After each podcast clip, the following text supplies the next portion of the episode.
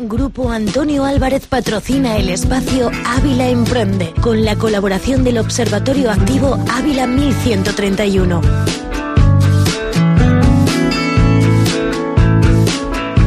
Sección de emprendimiento que hoy está dedicada a la robótica. Está con nosotros Ricardo de Roboticoli. Ricardo, lo primero, ¿en qué consiste vuestro proyecto del 1131?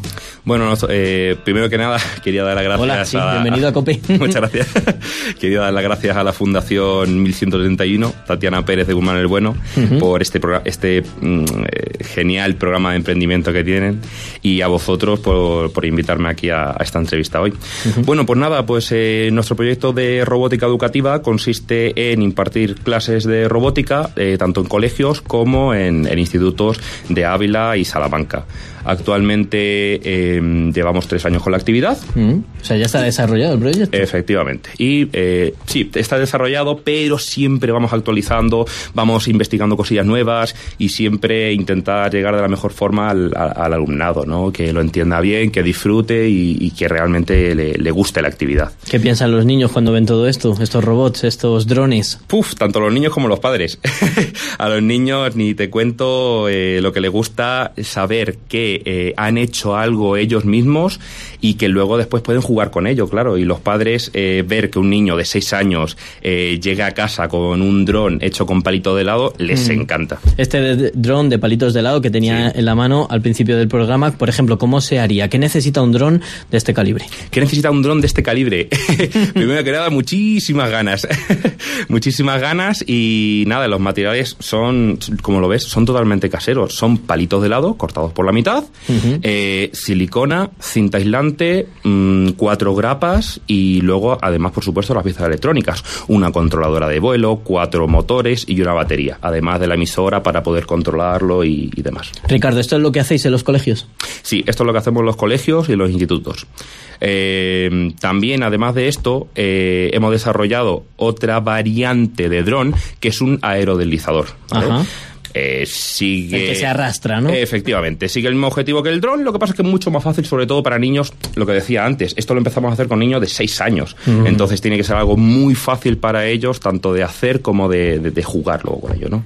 Y ¿Qué esperáis entonces de este programa del 1131 si ya tenéis más o menos desarrollado el proyecto? ¿Por qué os habéis embarcado en esta nueva aventura? Vale, eh, cuando entramos en el, en el proyecto de, de la fundación, eh, primero que nada, nosotros no tenemos sede física en donde implantamos las clases. Vamos claro. directamente a los colegios y a los institutos. Entonces, eh, primero que nada, que la fundación nos cediera un lugar, como una oficina, un espacio de cowork que tienen allí en, en la calle Caballeros, para poder trabajar nosotros y seguir desarrollando desarrollando todo esto fue una maravilla. Solamente con eso ya es una maravilla. Sin contar entrevistas eh, aquí en la radio, en la COPE, eh, diferentes programas de emprendimiento, eh, emprendedores de otros años que nos pueden dar sus consejos. Ese la fondo semilla también, que os vendrá bien, ¿no? Efe sí, por supuesto, sí, por supuesto. y, y el, con el tema del fondo semilla que estás comentando tú, eh, este verano lo que, lo que, queremos hacer es invertir en contratar eh, gente para seguir desarrollando todos estos proyectos. Que nosotros la robótica, eh, al principio, pues oye, lo queríamos llevar un poquito por Lego, eh, por MakeBlock, por diferentes marcas, pero ahora lo que queremos hacer, lo que, como lo que te estoy enseñando aquí, eh, robótica casera, hecha con impresión 3D, y al final los niños le cogen mucho más cariño a claro. algo que han construido desde cero, el diseño 3D, el montaje, la programación y, y todo eso. Porque además de los coles tenéis otras actividades, ¿no? Por ejemplo, esos campamentos de verano. Sí, eh, este año ya vamos a lanzar nuestro segundo campamento de verano. Lo hicimos el año pasado en Mingorría, un pueblo que está aquí a 10 mm. minutos, como mucho. Te conozco, me suena de algo. Sí. eh, y la verdad es que fue una maravilla. Eh, una experiencia súper bonita, aprendimos un montón. Eh, y bueno, en nuestra página web hay un montón de fotos para quien, que, quien pueda, quiera verlas.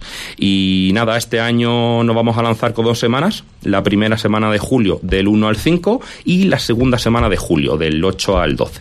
en el que, bueno, el campamento consta un poquito de eh, no solo actividades de robótica, sino también actividades al aire libre, hacemos una ruta por la cantera del pueblo, comemos allí, merendamos, vamos a la piscina y, bueno, todo esto, por supuesto, gracias al Ayuntamiento de, de Mingorría.